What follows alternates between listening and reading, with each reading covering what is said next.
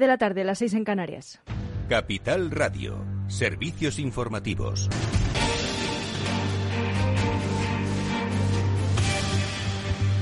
Buenas tardes. Actualizamos los datos de coronavirus. En España la incidencia acumulada sube 31 puntos en 24 horas hasta los 473 casos por cada 100.000 habitantes. Sanidad ha notificado 28.900 nuevos casos y 48 fallecimientos. Además, el Ministerio ha autorizado la dosis de refuerzo a los mayores de 40 años y que se administrará primero a aquellos que tengan entre 50 y 59. Y el auge de la sexta ola y la expansión de la variante Omicron han disparado las ventas de los test de antígenos un 115% respecto al mes de octubre, pero los expertos alertan de la falsa sensación de seguridad, pues los resultados no son siempre concluyentes. La ministra de Sanidad, Carolina Darias, ha confirmado también la presencia de al menos 40 casos de la variante Omicron en España y ha estimado que podría haber transmisión comunitaria. La eh, capacidad de neutralización de los anticuerpos en personas vacunadas muestran grados variables de disminución respecto a la variante Omicron. No obstante, es un aspecto que necesita una mayor evaluación y una mayor consolidación de los datos a aportar por la comunidad científica y permítanme, por tanto, que eh, me quede aquí. En España, con la información que tenemos hasta ahora recibida, se han confirmado por secuenciación 40 casos, de los que cerca de la mitad no se han podido, al menos hasta ahora, vincular con viajeros internacionales por el momento y la Fiscalía del Tribunal Supremo ha recibido la documentación que reclamó de Suiza sobre Juan Carlos I. El Ministerio Público y la Oficina de Investigación del Fraude analizarán la información antes de decretar el archivo de las investigaciones abiertas contra el rey emérito. Precisamente fue el teniente fiscal del Supremo, Juan Ignacio Campos, que falleció ayer mismo, quien recibió la rogatoria e informó de ello a la fiscal general. Esa documentación refiere a los apuntes contables de los años 2015 y 2016, cuando el rey emérito ya no ocupaba la jefatura del Estado, concretamente eh, sobre la Fundación Zagatka, propiedad del primo lejano del emérito Álvaro de Orleans, al que pagó presuntamente numerosos vuelos con fondos de esa fundación y está vinculado con el paraíso fiscal de Jersey. Las otras dos diligencias que la Fiscalía prevé archivar tienen relación con el supuesto cobro de comisiones ilegales por la intermediación del contrato de las obras del AVE Alámica y la otra refiere al uso por parte del emérito de fondos del empresario mexicano Allen Sanjines Krause. Y el Senado acepta una petición para que la actriz María García García, conocida como Bárbara Rey, comparezca en la Comisión de Interior para que explique si silenció su supuesta relación con el rey emérito Juan Carlos I a cambio de presunto cobro de fondos públicos. Y a cinco días de que se voten los presupuestos de la Comunidad de Madrid este jueves, la Asamblea tumba la proposición de Vox que incluye una disposición para derogar las leyes LGTBI aprobadas con gran consenso en 2016. Todos los grupos rechazarán la proposición salvo el Partido Popular que anunció su abstención. Sin embargo, continúan las negociaciones entre el Partido del Gobierno regional y la ultraderecha a la que necesita para sacar adelante los primeros presupuestos del gobierno de Isabel Díaz Ayuso desde que tomó posesión en la presidencia regional, mientras la líder de Vox en en Madrid. Rocío Monasterio ha tildado a Ayuso de acobardada. La líder de la oposición, Mónica García de Más Madrid, ha espetado a la presidenta que uno no se abstiene ante la aberración y Ayuso defiende su derecho a modificar las leyes LGTBI sino que además planea mutilarlas. Ya lo ha dicho aquí. Son las leyes LGTBI. Y no basta con una abstención cobarde, señor Ayuso, que claramente además le ha arrancado el pueblo de Madrid. Antes de que ustedes llegaran e intentaran apropiarse de la bandera, por cierto, desde el punto de vista radical, sectario. La bandera LGTBI radical, no la normal, porque la inmensa mayoría de los homosexuales y transexuales pasan de ustedes. Si usted defendiera que somos todos iguales ante la ley, no habría aprobado que usted aprobó estas leyes de privilegios de género, que nos arrebatan a todos los españoles el derecho a la presunción de inocencia. Señora Díaz Ayuso, defínase. No sé en cuántas ocasiones ya le hemos dicho que estas leyes no consideramos que tengan que ser eliminadas, pero que sí pueden ser mejoradas y para eso tenemos esta representación parlamentaria. Ayer precisamente se produjo una masiva concentración en la Puerta del Sol para protestar contra la derogación y la modificación de las leyes madrileñas de protección del colectivo LGTBI propuesta por Vox. Un millar de personas participaron en la concentración bajo el lema Ni un paso atrás.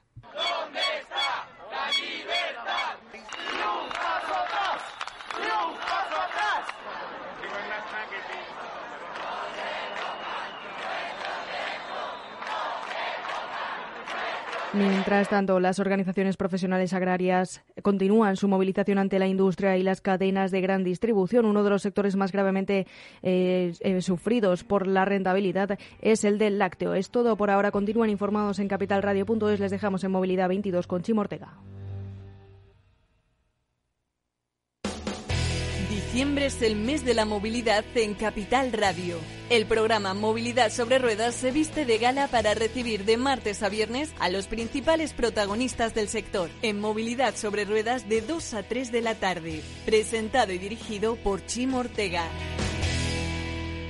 Patrocinan diciembre mes de la movilidad Nissan y Arbal BNP Paribas Group. Esto te estás perdiendo si no escuchas a Luis Vicente Muñoz en Capital, La Bolsa y la Vida. Xavier Ferraz, profesor de ESADE. Europa no lo ha hecho y el problema ahora lo tenemos aquí, ¿eh? porque Europa en este momento no es autónoma en semiconductores. Eso quiere decir que si no nos venden, nos vamos directamente al paleolítico, ¿eh? sin ser alarmistas. No te confundas. Capital, La Bolsa y la Vida con Luis Vicente Muñoz, el original. Los viernes en Capital Radio, la salud protagonista.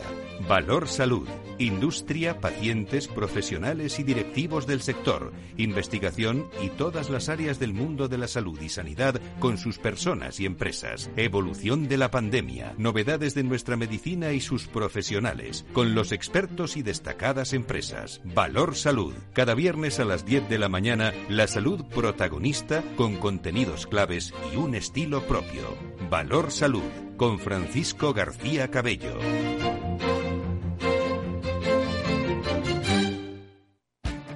Esto te estás perdiendo si no escuchas a Rocío Arbiza en Mercado Abierto. Tema Alonso, director de la Oficina de Consumo Digital de Telefónica. En el mundo de la tecnología, la inteligencia artificial necesita muchos datos y mucha potencia de cómputo. Por eso el cloud computing y el big data son lo que ha permitido la eclosión de servicios y sistemas de inteligencia artificial que estamos viviendo en los últimos tres años, ¿no? Y por eso son tan relevantes en nuestra economía. Hoy en día tenemos un montón de algoritmos de inteligencia artificial que han aprendido con muchos datos que están en nuestro entorno más cercano, en el teléfono móvil, en la televisión, en las recomendaciones en la web, en los anuncios, etcétera, y sin esa eclosión previa de las técnicas de big data y, los datos masivos y la potencia de cómputo del cloud computing, pues no hubiera sido posible llegar al mundo en el que estamos. Mercado Abierto con Rocío Arbiza. Especial Movilidad 22 en Capital Radio desde el Colegio Oficial de Ingenieros Técnicos Industriales de Madrid con Selena Niezbala y Chimo Ortega. Patrocinan Arbal BNP Paribas Group y Nissan. Movilidad 22. El futuro empieza aquí.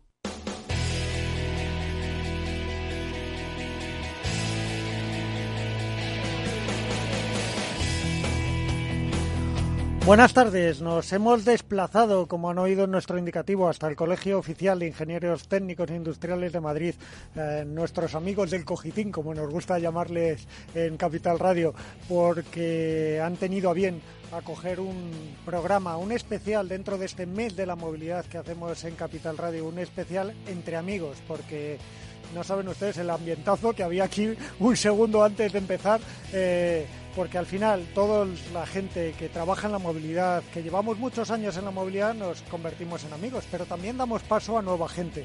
Y esa nueva gente hoy es Selena Niezbala, que eh, tengo el honor que nuestra compañera Bueno, bueno, el que honor es hoy en- mío. en Mercado Abierto, pues que hoy tengan la suerte de que esté aquí en el Cogitín presentando conmigo este especial. Eh, Bueno, y yo tengo la suerte de que me presentes a tus amigos, como bien has dicho, Chimo. Muy buenas tardes. Muy buenas tardes. Pues mira, el primero que te vamos a presentar, si te parece bien, pero antes te voy a hacer un par de preguntas a ti, porque no te puedes escapar sin entrevista. Ya, estaba claro. Estaba claro que por algún lado ibas a salir. Iba a pillar, ¿verdad?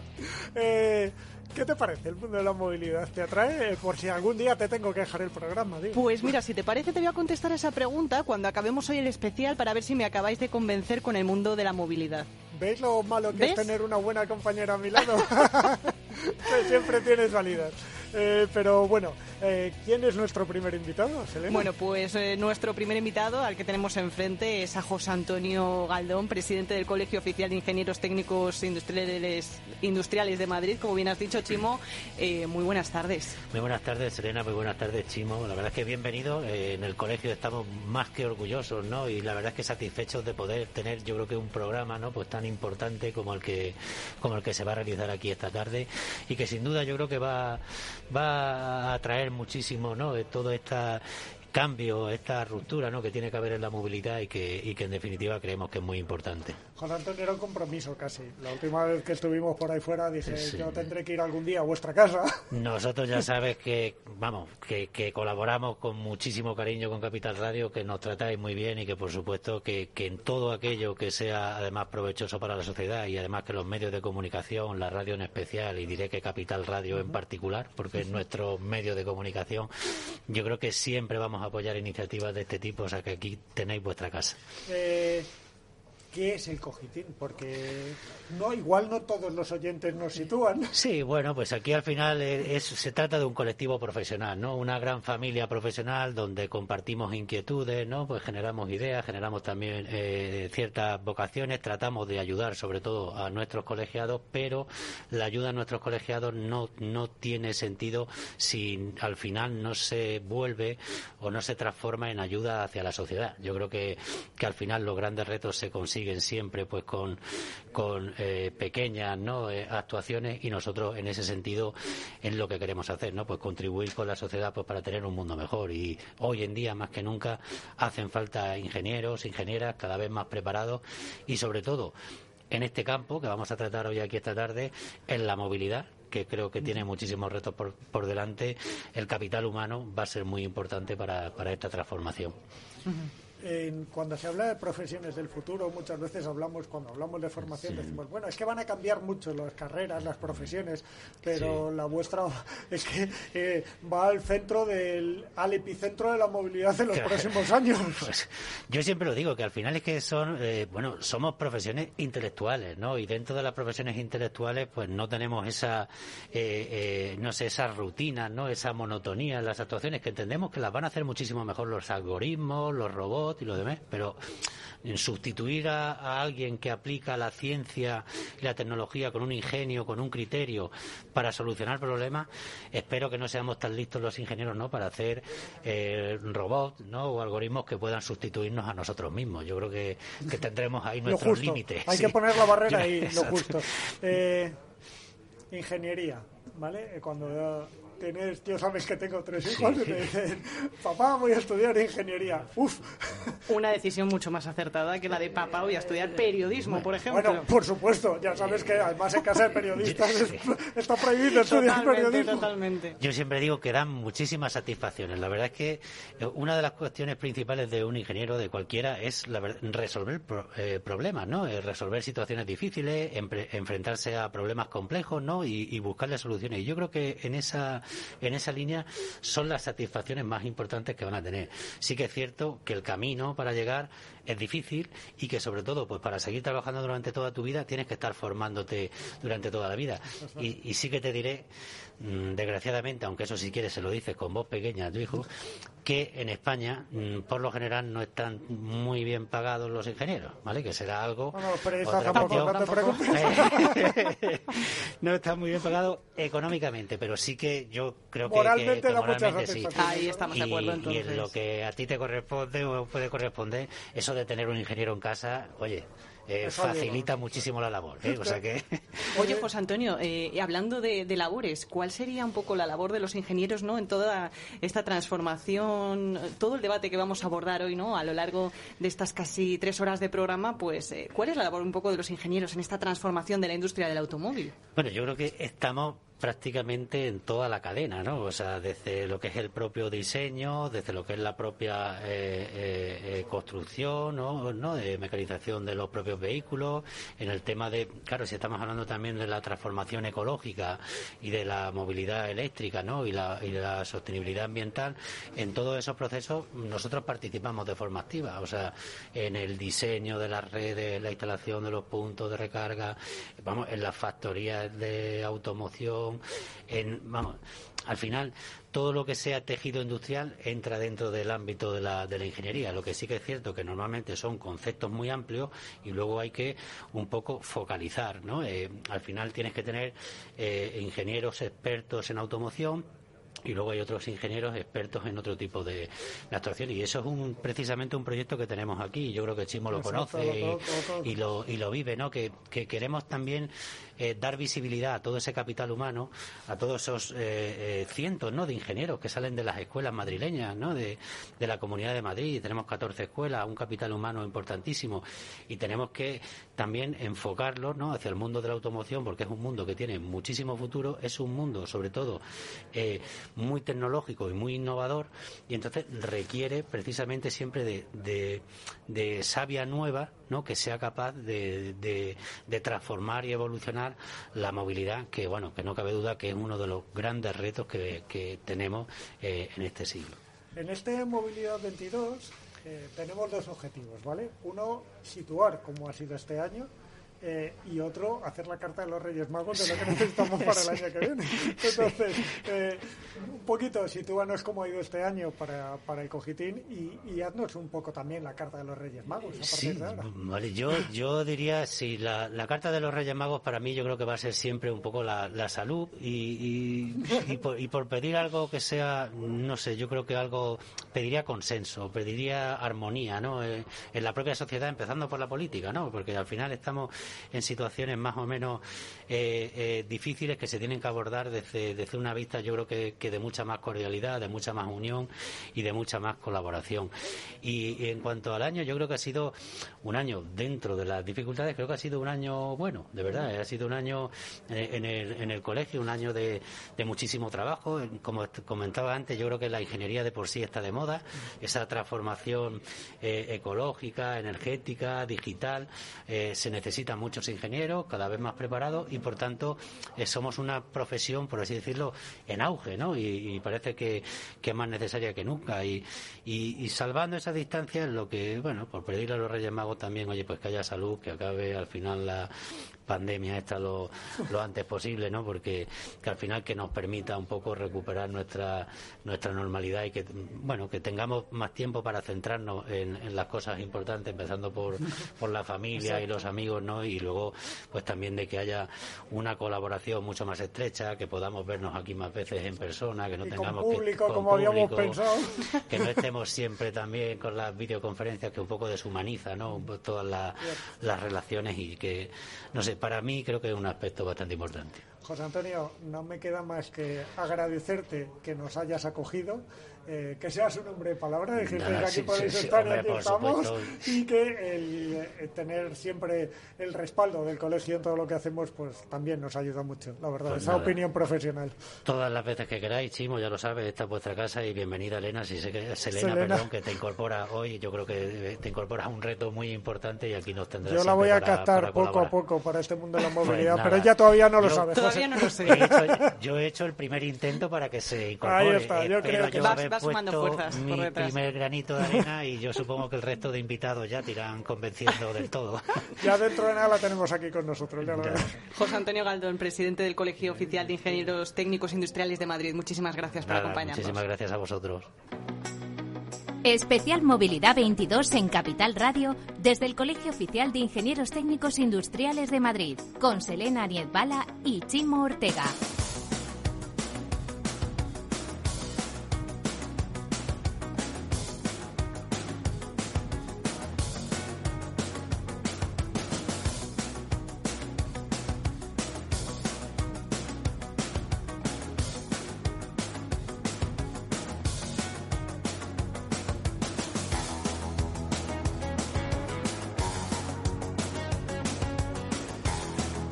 Selena, te digo una cosa. Dímela. Pues ahora estamos con una persona que debería tratar de usted por cómo es, por el cargo que tiene, pero es que resulta que le conozco desde hace mucho tiempo, es un buen amigo, le he conocido en varios cargos ya, es un buen amigo y sobre todo eh, yo siempre catalogo el mundo de la movilidad por una poca gente que había hace yo, lo voy a poner hoy en 10 años, lo podemos poner en 8, da lo mismo, éramos muy pocos eh, los que en aquel momento creíamos en una nueva movilidad o, trabajábamos para que hubiera una nueva movilidad y, nuestro invitado de ahora era uno de ellos, te doy fe, porque yo lo veía permanentemente, casi más que ahora, por desgracia. Eh, Selena, ¿quién es? Bueno, pues eh, yo te digo el nombre si quieres Venga, eh, por para favor. introducirlo, pero vamos, eh, como has dicho, súper conocido Mariano González, viceconsejero de Medio Ambiente, Ordenación de Territorio y Sostenibilidad de la Comunidad de Madrid. Un placer tenerle, tenerle como ha dicho Chimo de usted, con nosotros. Muy buenas tardes. un Mariano, placer, buenas placer. tardes, amigo. Placer. Eh, lo primero, darte las gracias por estar aquí con nosotros en esta eh, aventura, un mes dedicado a la movilidad. Es la primera vez que un medio le dedica todo un mes a un sector y, como no, tenía que ser al de la movilidad. Ya sabes que en Capital Radio somos ciertamente adictos a este sector. Bueno, es que el sector de la movilidad se merece un mes y más incluso. ¿eh? Exacto, tienes razón, se me queda corto. Ya te digo yo que tenemos amigos comunes que me dicen, pero ¿por qué yo no? Digo, porque no hay más días, para el próximo. Eh, Mariano, si algo estáis haciendo desde la Comunidad de Madrid es que, bueno, estás haciendo muchas cosas, porque eh, que sepan que me acaba de regalar un libro maravilloso, maravilloso, del que estoy, ya me había mandado un adelanto, pero del que estoy orgullosísimo. Eh, no he querido leer la dedicatoria todavía para no ponerme tierno, pero, pero un libro maravilloso porque Mariano hace muchas cosas en la Comunidad de Madrid como viceconsejero de Medio Ambiente, Ordenación de Territorio y Sostenibilidad y entre otras cosas, eh, muchas cosas que tienen que ver con nuestra alimentación, con nuestros vinos, ¿verdad Mariano? Ujú. Antes de entrar en la movilidad, cuéntanos un poco qué hace toda la consejería. Bueno, la verdad es Rápido, que la- ¿eh? Que es muy largo. Muy rápido, muy rápido. La, la consejería, la verdad es que es una consejería con un ámbito de competencias enorme, Enorme. Como, como ya has apuntado.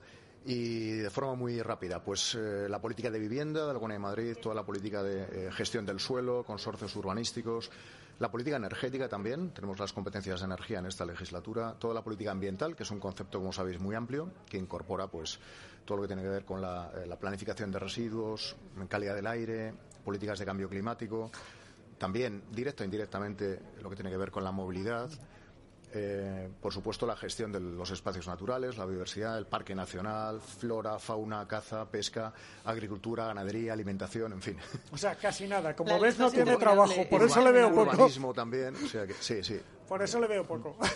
Eh, pero vamos a ver, eh, has dicho casi tangencialmente la movilidad. No, tangencialmente no, porque os habéis inventado de todo Mm. para eh, fomentar esa movilidad en la que tanto creemos, esa movilidad verde, ecológica Mm. y que vaya de acuerdo al medio ambiente que tiene que haber en la Comunidad de Madrid. Sí, me refería a que no aparece Exacto. en el título de... En el epígrafe. Efectivamente, pero sí en, en la letra pequeña, ¿no? Exacto. Porque obviamente a nadie se le escapa que cuando yo he citado las políticas de descarbonización, de cambio climático, de mejora de la calidad del aire, están eh, absolutamente unidas a, a las políticas de mejora de la movilidad.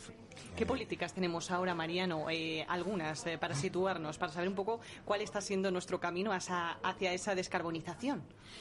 En el ámbito de la descarbonización, nosotros hemos anunciado, anunció la presidenta y la propia consejera hace poco tiempo, un plan de descarbonización con una inversión muy importante en los próximos dos años, eh, que aborda los diferentes ejes que consideramos que son fundamentales en una región como Madrid. Para que se sitúen los oyentes, Madrid tiene 7 millones de personas casi, la mitad prácticamente en la ciudad de Madrid, el resto en el resto de, de la región. Eh, generamos el 20% del PIB, somos el, el 14% de la población. Mm, Consumimos energía en torno al 10% en consumo eléctrico y eh, tenemos un territorio que, que es reducido, son 8.000 kilómetros cuadrados, ¿no? con la mitad del territorio protegido. Eso hace que sea un cóctel Es decir, Vamos. 4.000 kilómetros cuadrados decido. 8.000, 8.000 Todo kilómetros eso cuadrados. suena con- que somos muchos y Claro. contamina todo mucho. Bien, entonces, bueno, no, no contamina tanto como eh, pensamos. Precisamente las políticas de descarbonización lo que han hecho, lo que hemos hecho hasta ahora y lo que vamos a hacer a partir de ahora es reducir eh, eh, digamos, los impactos ambientales, en este caso concreto, que estamos hablando de movilidad, pues de la movilidad. Obviamente tenemos un parque de más de 4 millones de vehículos con tecnologías, pues con parques móviles antiguos de 15, 20 años, en algunos casos, en algunos sectores más que en otros, y eso obviamente pues genera emisiones. ¿no? ¿De qué se trata? De modernizar, eh, por un lado, el parque móvil, para eso tenemos la gestión del MOVES 3, como sabéis, eh, vinculado a los fondos de recuperación, transformación y resiliencia que gestiona la Comunidad de Madrid a través de FENERCON, la Fundación de la Energía, y en el que pues tenemos una buena noticia en este minuto ya y es que parece que hay apetito inversor en el sector porque de los dos de las dos líneas del MOVES que está dotada con algo más de 50 millones de euros una de ellas, como sabéis, es para adquirir vehículos y la otra para infraestructura de, de recarga. Y en la infraestructura de recarga ya hemos tenido que solicitar ampliación de crédito al, al IDAE, lo cual es una muy buena noticia. Pero, pero Mariano, eh, ¿cuándo vamos, y esto ya es opinión personal, pero ¿cuándo vamos a conseguir que los fondos eh, se distribuyan de otra manera? Porque lo que no es normal es que en Madrid haya casi que correr para no quedarte sin los fondos. Ya, como tú dices, ya estamos en fase de ampliación, mientras que en otras comunidades much, cada MOVES se quedan, ya sé que te estoy metiendo en un berenjenal, pero cada MOVES se quedan fondos por cubrir, es que es una pena. Sí.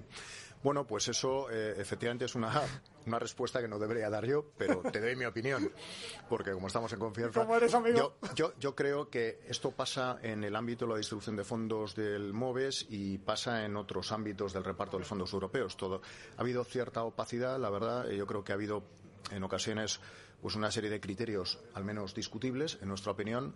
Nosotros pensábamos, en este caso en concreto, deberíamos haber tenido una mayor dotación de entrada, pero bueno, existe la posibilidad de pedir ampliación y por lo tanto, al final también depende de la capacidad de gestión de las administraciones depende también de otros muchos factores. ¿no? Eh, yo creo que, hay que aplicar los fondos europeos, tenemos que ser eficientes en la gestión, para eso hay que dar difusión, como estamos haciendo ahora mismo, y que sepan los ciudadanos madrileños que tienen la oportunidad de cambiar su vehículo o de eh, instalar infraestructura de recarga, aquellos que apuesten por un vehículo eléctrico para achatarrar su antiguo vehículo diésel a disposición a través de eh, la Fundación de la Energía de la Comunidad de Madrid. porque yo la última vez que estuve con Mariano, que reconozco que soy fan de él, que fue en el Ben, eh, mm. me acuerdo. Eh, Mariano iba están por están recordándoles a todos y cada uno, el pobre iba escayolado por empezar, pero, recordándoles a todos y cada uno de los expositores que había unos fondos en la Comunidad de Madrid que por favor que se lo contaran a todos sus posibles clientes. Sí, es que a veces, a ver, las administraciones no somos como las empresas y en ocasiones tenemos dificultades para, bueno, hacer eh, promoción o difusión de las políticas que tenemos y en este caso de las líneas de incentivos y de ayudas. ¿no? Bueno, Mariano, nosotros solucionamos eso. efectivamente, por eso este programa seguro que nos va a ayudar todavía a impulsar más. Y, se trata un poco de eso, que la gente lo conozca. Si no se conoce, pues es difícil que se pueda acceder a esas líneas de incentivos. ¿no? están las páginas web y todo este tipo de cosas, pero yo creo que estos programas hacen mucho más que 100.000 páginas web. Sí, yo también lo pienso. Eh, Mariano, eh, una duda ya de cara al oyente, porque sí que todo esto de Madrid Central, ¿no? Quedó un poco como en el aire. Yo creo que hay esta gente que no sabe realmente cuál es eh, hoy en día la ordenanza eh, actual. El cambio, tenemos datos eh, para poner un poco en situación y sobre todo, ¿Cómo afecta todo eso a la Comunidad de Madrid? ¿vale? Porque un mm. Madrid Central afecta toda la movilidad en la comunidad. Bueno, en cómo llega la gente a la urbe. Bueno, sabéis que ahora la denominación acaba. A bueno, si ahora en, Madrid 360. En, primer, en primer lugar. Si estuviera nuestro amigo Borja nos Claro, es una, política que quizá debería estar aquí, efectivamente, el, concejal del ramo del Ayuntamiento de Madrid, porque esto que me preguntas tiene que ver con competencias fundamentalmente fundamentalmente casi en exclusiva eh, municipales. Efectivamente, Madrid Central, que ahora ya no se llama Madrid Central. Ahora es Madrid 360. Sí, bueno, Madrid 360 como política general de movilidad y de ordenación. Pero es la se zona aprobó, CB. Se aprobó una ordenanza específica de movilidad, además no hace mucho tiempo. No, no, estuvo, estuvo Borja Carvante con Con un enfoque, con un enfoque holístico más amplio que yo comparto, o sea, un enfoque, como su propio nombre indica, de 360 Creo que además mm, pues han incidido en uno de los puntos quizá más sensibles, que es la zona de Plaza Elíptica, como sabéis tiene una intensidad de tráfico importante. Siempre ha sido la estación que más contaminación ha dado. Efectivamente, una estación que siempre ha dado más problemas. Esto no descubro nada porque es sobradamente conocido. Y yo creo que ese enfoque mm, me parece más, más coherente, más, más interesante. Pero ¿cómo afecta tener una, una zona CBE, que por legislación, además en enero de 2023, si no la tuviéramos la tendríamos que tener, pero ¿cómo afecta tener una zona CBE que en una ciudad como Madrid, con la población que vive y la flotante hmm. que entra y que vive en el resto de la Comunidad de Madrid, ¿cómo le afecta? ¿Cómo, ¿Qué hay que hacer para adaptar el transporte de la gente que viene a Madrid para eso? ¿Hay que hacer cambios? ¿No hay que hacer cambios? A ver, o sea, eh, eh, con estas medidas siempre habrá eh, gente que se sentirá afectada, ¿no? Porque no, no es difícil satisfacer todas las necesidades de las situaciones personales que tiene cada uno, ya sean familiares, laborales. Pero es verdad en primer lugar existe una obligación legal de implantar zonas de bajas emisiones, nos puede gustar más o menos, pero así lo dice la ley aprobada en el Parlamento hace poco, con un escenario temporal muy próximo que es el 1 de enero del 23. Nosotros ya estamos en contacto con los municipios, los de más de 50.000 habitantes de la Comunidad de Madrid, para que empiecen a analizar y a implementar esas zonas de bajas emisiones.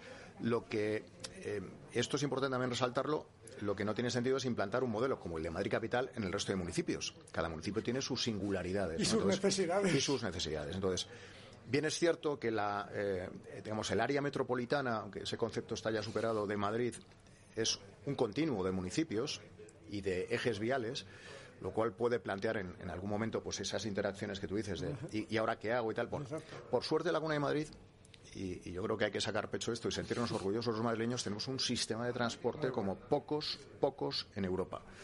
Por lo tanto, eh, tenemos autobuses interurbanos, tenemos un metro que es un lujo, por cierto, eh, sin, emisiones porque es vehículo eléctrico, entonces si la certificación de origen renovable de la electricidad que consume el metro es, es eh, cero emisiones, pues, pues es, cero emisiones. es digamos, el círculo virtuoso de la movilidad, ¿no?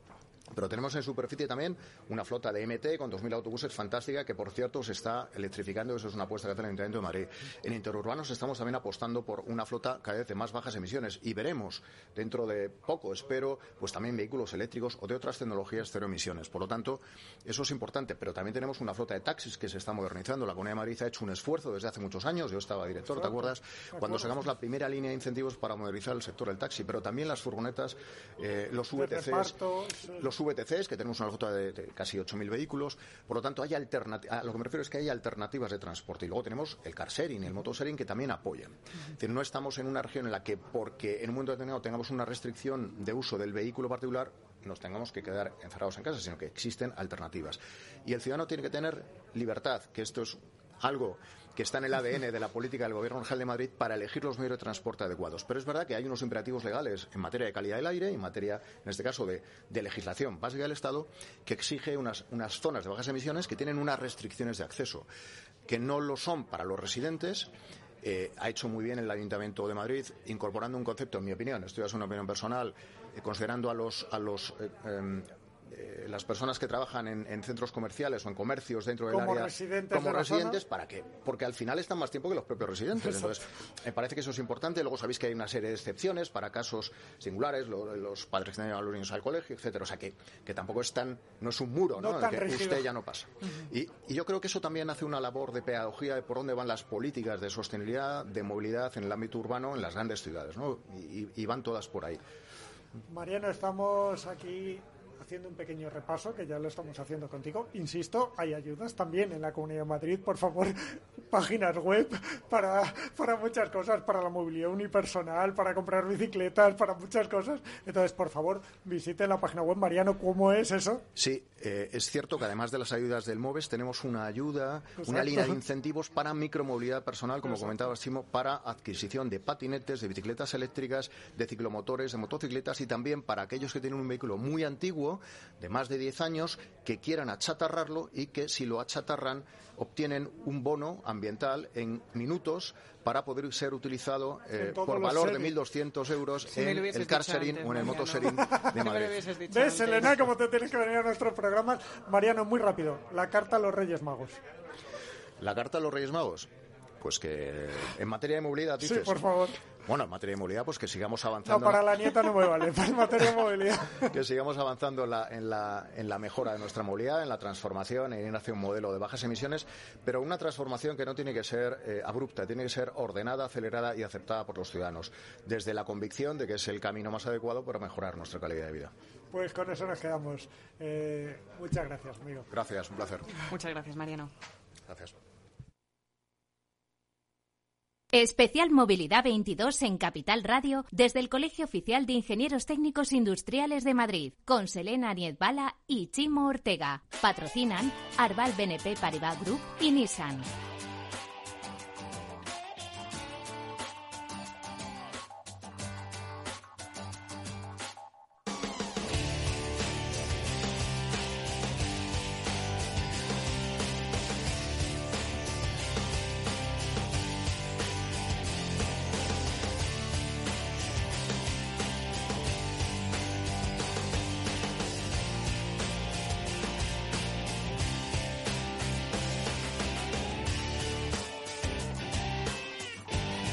Bueno, pues si te parece, Chimo, vamos a dar paso ya a nuestra primera mesa de movilidad hoy. Eh, vamos a hablar sobre un aspecto muy importante, uno de nuestros salvadores, eh, como comentábamos antes, eh, off the record. La descarbonización, ya sabemos, del parque automovilístico ya es una realidad. Sin ir más lejos, tenemos esos 3.000 millones ya de euros que apoyarán la transición tecnológica en el sector del automóvil. Bueno, tenemos, espera, espera tendremos antes de final de año, si Dios quiere. Bueno, bueno, ya tenemos esa luz verde que al menos es un respiro y que, bueno, van a ayudar a reforzar precisamente la industria de la automación en nuestro país. Fondos que, bueno, que según el gobierno eh, contribuirán a la transformación del sector y a la creación también en parte de empleos, además eh, que van a aportar al PIB entre un 1 y un 1,7%. Vamos ya con, con, toda seguridad, ¿no? Con una pata súper importante en la movilidad, eh, que será parte de ese futuro, ¿no? Que pasa por la electrificación del vehículo. Prueba de ello y esenciales en, en este propósito son nuestros siguientes invitados. Por un lado tenemos a Arturo Pérez de Lucía, director general de AIDIBE muy buenas tardes, Arturo. Hola, buenas tardes. Por el otro, a Cecilia Medina, responsable de I D y coordinadora de la Plataforma Tecnológica Española de Automoción y Movilidad Move to Future. Muy buenas tardes, Cecilia. Buenas tardes. Y encantada también de saludar a Juan Luis Pla, director de Relaciones Institucionales eh, de Nissan Motor Ibérica. Hola, encantado. Buenas tardes. Eh, y a mí no Y a ti, Chimo, es que ya estás más que presentado. Esto, no vale.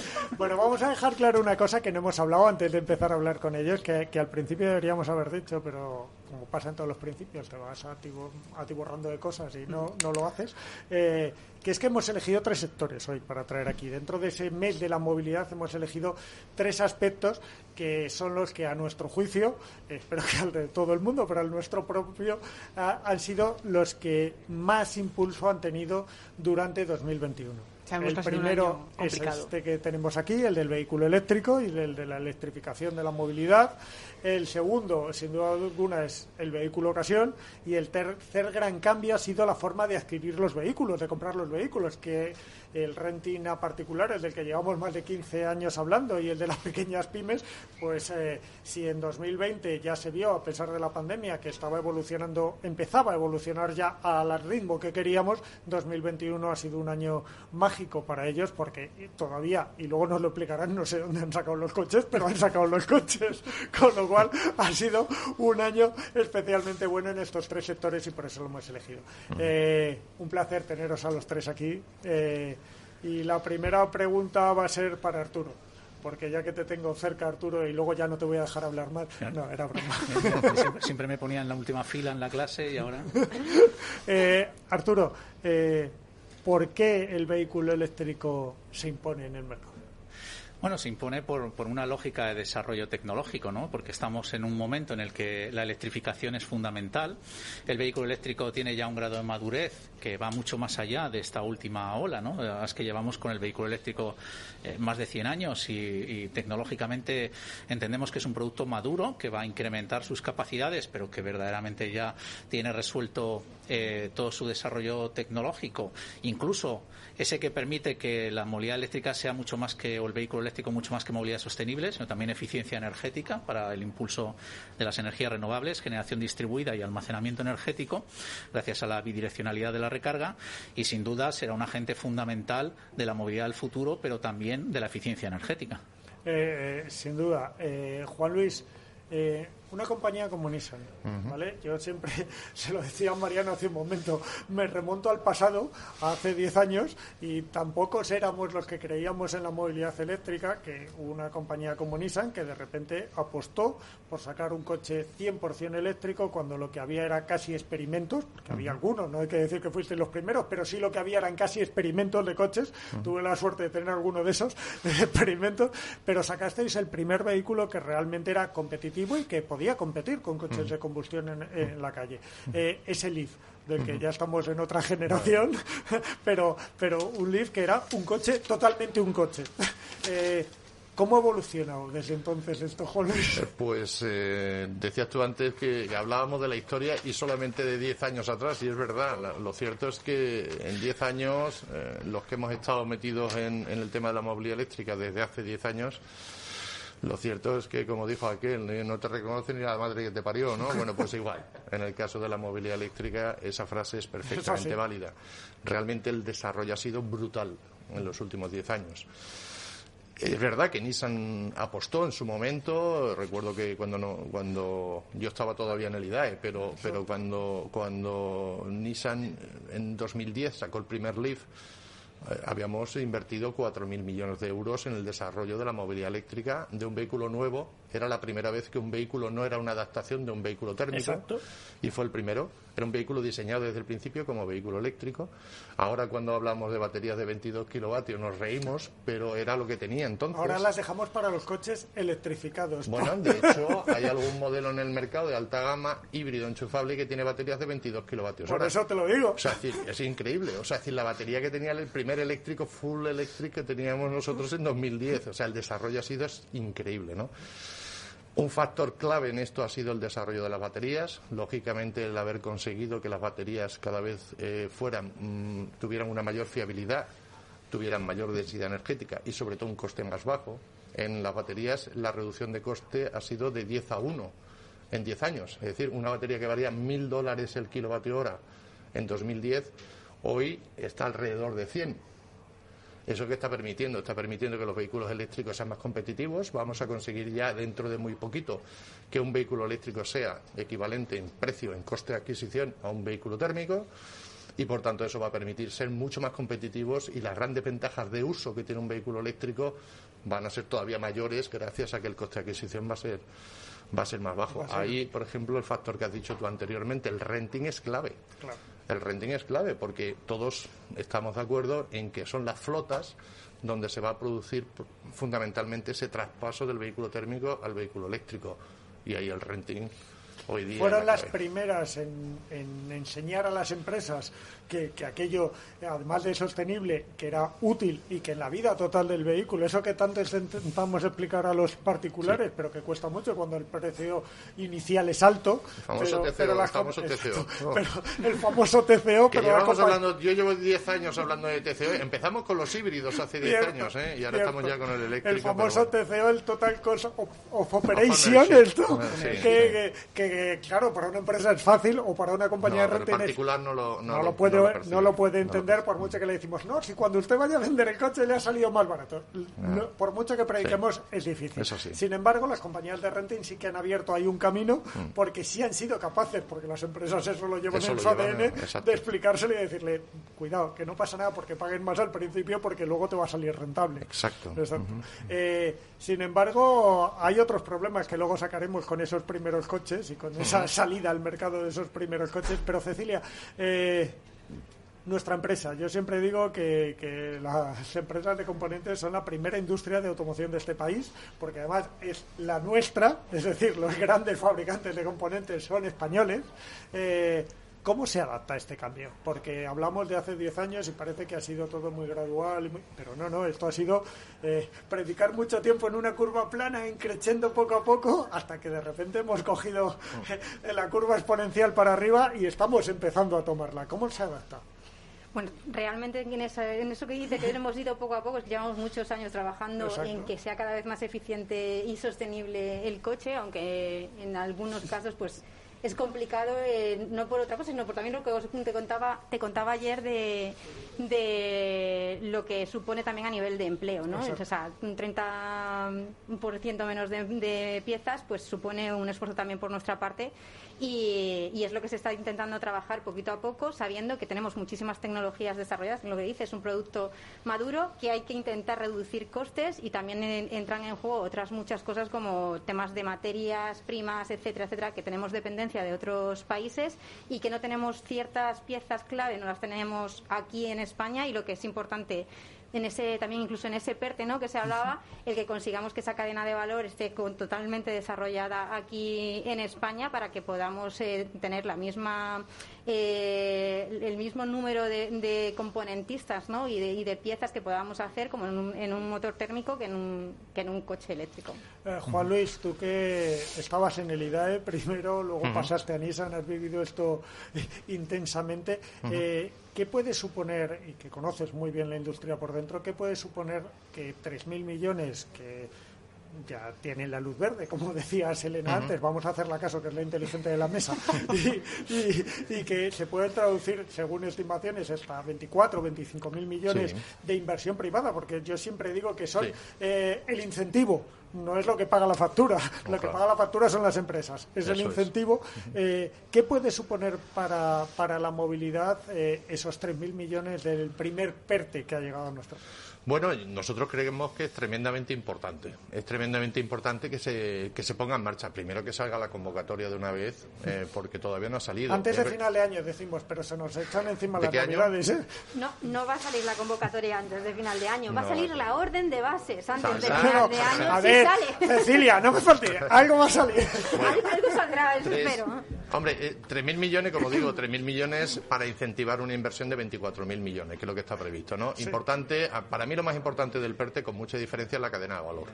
Y la cadena de valor es que no solamente se trata de producir y, fabricar vehículos eléctricos en España, sino que eh, acudamos a toda la cadena de valor. Ahí entran en juego, por ejemplo, el tema de componentes fundamental, como es la propia batería, pero no nos olvidemos de los motores eléctricos, no nos olvidemos de la electrónica de potencia, no nos olvidemos de los frenos regenerativos de los vehículos y todo lo que rodea en definitiva. Nosotros nos limitamos a ensamblar, pero al final si no estuvieran estos señores de Sernauto no podríamos hacer nada, ¿no? Porque ¿Qué porcentaje? 75% del valor del No, es que sé que estaba deseando decirlo, lo podía haber dicho yo, pero estaba deseando. Es así, y, probablemente en el vehículo eléctrico más todavía más, respecto al vehículo término, porque, porque la parte de componentes es clave, ¿no? Dependiendo cómo dirían por ahí eh, del fabricante, llega al 90%. ¿eh? Claro, pero, pero el tema del, del ciclo completo de vida, eh, primero que, estamos hablando solo de la fabricación, no nos olvidemos también del fin de vida del vehículo, ¿eh? que también debería tenerse en cuenta. De, todo y, la reutilización, especialmente en el tema de baterías. ¿no? Entonces, a mí mm, me gustaría que este PERTE permitiera que España de alguna manera fuera un poco independiente respecto de otras zonas del mundo en algún tipo de elemento o componente clave de la electricidad, de la electrificación de la movilidad. Por ejemplo, el tema de baterías. En España, por ejemplo, y lo sabe muy bien Arturo, tenemos litio. Estamos pensando todos en Extremadura. Claro, y ese litio está en España, pero cuando tú hablas en España de abrir una mina, y yo soy ingeniero de mina, por tanto de esto sé un poquito, eh, pues, pues se te echa todo el mundo encima, ¿no? Parece que, oye, vamos a ver, es que lo queremos todo, pero, no queremos que lo hagan aquí. Y digo, bueno, pues en fin. Mira, y esto es una reflexión personal, ¿vale? Y ahora seguimos, pero no hubiera sido con perdón, lo más inteligente, que las primeras ayudas fueran a crear un polo industrial alrededor de, esa posible mina, bueno, posible no, porque está estudiadísima, de esa gran mina que tenemos en Extremadura y crear un gran polo industrial que diera servicio como mínimo a toda Europa.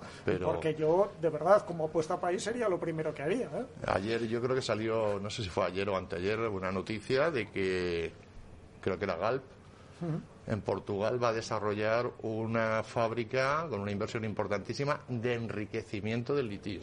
A mí me hace mucha gracia porque la gente se cree que el litio que sale de la mina es el que se pone en la batería. no. o sea, de, la mina sale carbonato, hidróxido de litio, ¿no? Pero no te sale el litio que utilizamos en la batería. Ese litio hay que enriquecerlo a niveles del 99,49 para poder meterlo ya y utilizarlo dentro de la batería, dentro del electrolito de la batería o de lo que pudiera ser el cátodo ¿no? Entonces, es fundamental ese siguiente paso. Si no enriqueces aquí, no va a pasar, bueno, como nos pasa en el uranio también, que aquí tenemos uranio, pero lo enriquecemos en Inglaterra y en Francia. O sea, de hecho, el proyecto de la mina de San José incorpora ese potencial industrial que hay, que es, eh, generador de competitividad y empleo para una región como Extremadura, que yo creo que está necesitada. Y España está necesitada, como tú dices, Elena. Ya que estamos hablando de, soluciones, eh, a mí se me ocurre plantear, ¿no? ¿Por dónde pasan las soluciones dentro de la electrificación del vehículo? Pues con todo el panorama un poco que se nos viene encima, porque sí que estamos viendo ya que si escasez de microchips. Em, no, no quiero meter un poco. Tormenta, tormenta perfecta, dilo así. La llaga, pero es verdad, tenemos una tormenta perfecta. Eh, no sé por dónde veis vosotros que pasan las soluciones a este problema que, está dejando constancia y cada vez parece ser que está siendo un problema más, más grave. Bueno, lo, primero que debo decir es que no es un problema de España, es un problema global es un problema mundial. El problema de los microchips no es un problema. Y además me hace, a mí me hace mucha gracia porque cuando se abre este tema de los microchips parece que es que los fabricantes de automóviles vamos por ahí con maletas de microchips. Nosotros realmente. Oye, eh, Alguno dice que hay que ahora ahí, nos ¿eh? daría dinero, ¿eh? No, pero, pero yo te, te puedo decir, nosotros, nosotros, nosotros en las fábricas de ensamblaje de vehículos, nosotros no recibimos microchips. Recibís componentes Recibimos que llevan componentes microchips. que llevan microchips, que hacen estos señores. O sea, es decir, eh, eh, yo que sé, la ventanilla eléctrica de un vehículo que pueda llevar un microchip, nosotros no recibimos el microchip, sino lo que recibimos es la ventanilla que ya nos suministran ellos directamente, ¿no? Pero al final nos afecta todo, porque si ellos fallan en la cadena de, de producción, nosotros fallamos a la hora del ensamblaje de los vehículos. Es un problema global. Que, y además Europa se lo ha tomado muy en serio y Europa ha decidido de alguna manera dejar de depender tanto de terceros países a la hora de la producción de microchips. ¿El problema cuál es? El otro día me decían que una fábrica de microchips vale 20.000 millones de euros. 20.000 millones de euros. Y a los tres años la tienes que tirar y volver a hacer nueva, porque ha evolucionado la tecnología de tal manera que la tienes que cambiar. Y ahora hay mucha demanda, pero el problema, y por lo que todo se externalizó, es porque un componente tan barato, Sí, vamos a decirlo sí, así barato. claramente, era tan barato que no salía rentable producirlo. Efectivamente. Porque entre costes de producción, mano de obra, no sé qué, decían, no ganó con esto, aunque produzca eso millones. mi- lo, lo que está pasando con los microchips pasa con muchas cosas. Las propias baterías de los vehículos eléctricos, el 90% de las baterías donde se hacen en China, en Corea y en Japón. Tres países donde el sudeste asiático son los que producen el 90% de la capacidad de producción de baterías en el mundo. Y también dependemos de ellos. Todos los fabricantes al final tenemos que acudir a ellos para poner las baterías en nuestro vehículo. Que se está produciendo ahora mismo un desarrollo de fabricantes de Sí. baterías en Europa. Yo cuando vi el otro día el mapa de los proyectos que hay de baterías en Europa, me quedé de piedra. O sea, es decir, hay cientos de proyectos de producción de baterías. ¿Lo conseguiremos mejorar? Sí, claro que vamos a reducir esa dependencia, pero esto no es a corto plazo. Estamos hablando mínimo cinco años. Yo no lo veo antes de que No. realmente se note. Pero de todas formas ya es un paso, ¿eh? Ya es un paso ya es un paso. enorme. Cecilia, por, por alusiones de Juan Luis, obviamente, y porque eh, te ha puesto en el, en el disparadero. Es- Ese es-. ¿cómo puede afectar a la industria española? Te lo he puesto ahí. Es, la, o sea, la realidad. Primero, por lo que decía Agel, que, al final tenemos un problema con los semiconductores, que es lo que realmente tenemos el problema grande, y pero es, realmente es un problema de reindustrialización de, de Europa. O sea, por lo menos la, pande- la pandemia nos ha servido para darnos cuenta que lo estábamos haciendo muy mal. Estábamos dejando de la mano de otros nuestra propia industria para todo. Entonces ahora pues lo que dices, la tormenta perfecta. Y, ahí- y en esa situación estamos y por desgracia, por lo que nosotros estábamos pensando que, que se podía solucionar a finales de este año, ya hemos visto que no. Y de hecho los estudios de CLEPA, de nuestra Asociación Europea, nos llevan hasta 2022 bastante largo, incluso Sí, es que 2023. es curioso en esa tormenta perfecta si hablamos de, de problema energético, de coste energético. Bueno, vemos ahí mayo como un objetivo, según los economistas, eh, del problema logístico más o menos, de, de la crisis de materias primas, bueno, un poquito más allá, pero Más allá. también en verano. Pero si hablamos de los microchips, es que nadie se atreve a decir que va a ser, aunque sea el 31 de diciembre de 2022. nadie. También De me gustaría, maneras- en esto, perdona Arturo, Sí. me gustaría recordar que parece que los únicos que dependemos de los microchips No, son no, los son fabricantes todos de los coches. sectores. No, no, Somos muy todos. pequeñitos en comparación en número A con las las tecnológicas. Por ejemplo. Y además a todo lo que- ordenadores, que que teléfonos móviles, lavadoras, todo lleva microchips. Entonces, nosotros somos una parte afectada porque al final, aunque es un componente muy pequeñito, la verdad es que nos afecta de, de una manera directa. Pero tampoco somos los únicos. O sea, insisto que no más allá del 10-15% de la necesidad mundial de microchips es para la industria de automoción, no más. ¿eh? El resto es todo el sector que Lo que lleva pasa- todo Lo que microchips. pasa, Juan Luis, es que trabajamos o, o estamos Claro. dentro de una industria Claro. todos que cada vez que eh, tose eh, Sí, sí, el sí. mundo se asusta Exacto. porque es una Es gran verdad. industria que estamos hablando del 10% del Producto Interior Bruto Sí, sí, español, es pero estamos hablando de un porcentaje altísimo también dentro de Europa, estamos hablando de un porcentaje altísimo en Asia, en. Estados Unidos, es decir, es que es una industria muy, muy significativa. Entonces, claro, que nos afecta a nosotros, eh, ya está todo el mundo asustado. No, no, es así. Eh, Arturo, eh, representa a Edivia la cadena de valor del coche eléctrico entero. Eh, ¿Cómo, ¿Cómo va a ser 2022 para el coche eléctrico? Microchips, eh, PERTES, eh, ¿hay buenas, malas? Hay de todo. Hay como la costelera de las noticias, metemos hielo, pero es que le metemos agua caliente, igual se nos Sí, disuelve el bueno. hielo. Un pequeño apunte porque ADIVE representa la movilidad eléctrica, no solo el coche, sino también la cadena de valor, incluidos los servicios. Y en segundo lugar, quería hacer otro apunte a lo que dijo Juan y es que eh, en la crisis de los microprocesadores eh, no solamente es, eh, como él bien decía, la automoción, pero dentro de la automoción no solamente es el vehículo eléctrico, también lleva no, es todo, es un vehículos de combustión, con lo cual es un tema que parece que cuando se habla de vehículo eléctrico es el foco. Es más, te voy a echar un cable. Si ahora vas a comprar un coche, lo único que encuentras son coches eléctricos. Sí, señor, esa, es la parte importante. Y, se pagan mucho más caro, o sea, solamente porque lo tienes ahí. Pero, mm, ¿cómo vemos el futuro y cómo, y cómo se, se plantea este, este mercado? Bueno, en principio lo vemos optimista porque hay que ver las cosas de forma optimista y evidentemente hay mimbres para, para ello. Se necesita trabajar más en la colaboración público-privada, se necesita trabajar también en solucionar otros temas de una industria de la automoción, pero que no se consideraba hasta ahora, pero que es inherente a la nueva automoción, que es la industria de las infraestructuras de recarga. Porque un vehículo eléctrico sin infraestructuras de recarga no es nada y viceversa. Entonces, eh, para mí es un componente más industrial de la automoción, donde también tenemos que trabajar para eliminar todas esas barreras que hay, principalmente en la concesión de licencias y permisos para poder desplegar infraestructuras de recarga. Que tengamos más modelos eléctricos, que además tengan capacidad de carga a alta potencia. Como bien sabes, yo me he comprado un vehículo eléctrico, eh, el último que me he comprado ha sido este año, y solo tiene capacidad de carga hasta 50 kilovatios. ¿no? Pero, ya porque tú no cambiaras de modelo eléctrico, no, yo, solo de generación de modelo eléctrico, pero no cambia de modelo eléctrico ni. No lo vamos a mencionar, pero es muy. exacto, es muy insistente. No, pero sí, sí que es cierto que, que eh, la perspectiva es positiva a poco que nos sepamos coordinar con las acciones que se tomen desde la iniciativa pública y trabajemos coordinados la industria con la propia industria y la industria con las administraciones públicas, que creo que es la base fundamental para que esto se desarrolle. Con el empujón normativo que hay, es imposible que no funcione. O sea... Sí, pero además del empujón normativo tiene que haber una coordinación, eh, porque a veces no solo es, por ejemplo, incentivos, sino también otros eh, elementos o herramientas eh, adicionales como reformas fiscales que, por ejemplo, como siempre hemos hablado, incentiven el IVA para los vehículos eléctricos y otra serie de, de acciones, pues, por ejemplo, como hablábamos antes, para que eh, se eliminen barreras en ciertos ámbitos de, del desarrollo industrial y de despliegue de infraestructuras que, que, hacen que bueno pues que todavía este mercado pues vaya un poco más ralentizado que otros mercados en otros países. No, no, eso está claro. Si, si no hay recarga, que además en eso estamos muy de acuerdo, si no hay puntos de recarga, no, esto no funciona, entre otras cosas porque no todo el mundo tiene un cargador en su casa, con lo que hay que plantearse los puntos de recarga rápida precisamente para los viajes estos que no tengamos esa ansiedad de no llegar al destino y luego mientras que el precio siga siendo la primera, el primer punto de decisión del consumidor tiene que seguir habiendo planes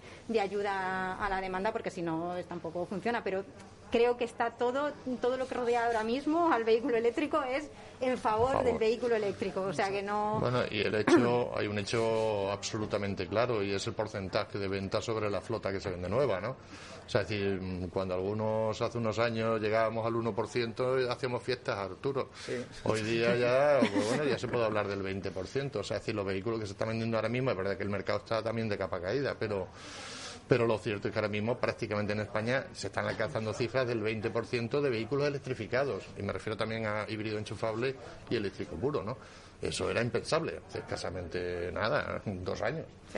Bueno, y Juan Luis, estamos hablando de, una traba, ¿no? Que serían los puntos de recarga, que, también se presenta como una adversidad, pero luego tenemos otro problema, que, no sé cómo se puede abordar todavía, y que es el tema del precio. Eh, hmm. Hace poco yo estaba mirando para adquirir un vehículo nuevo y, obviamente pues vamos a ver el vehículo eléctrico, ¿no? Todos queremos apostar por ese cambio.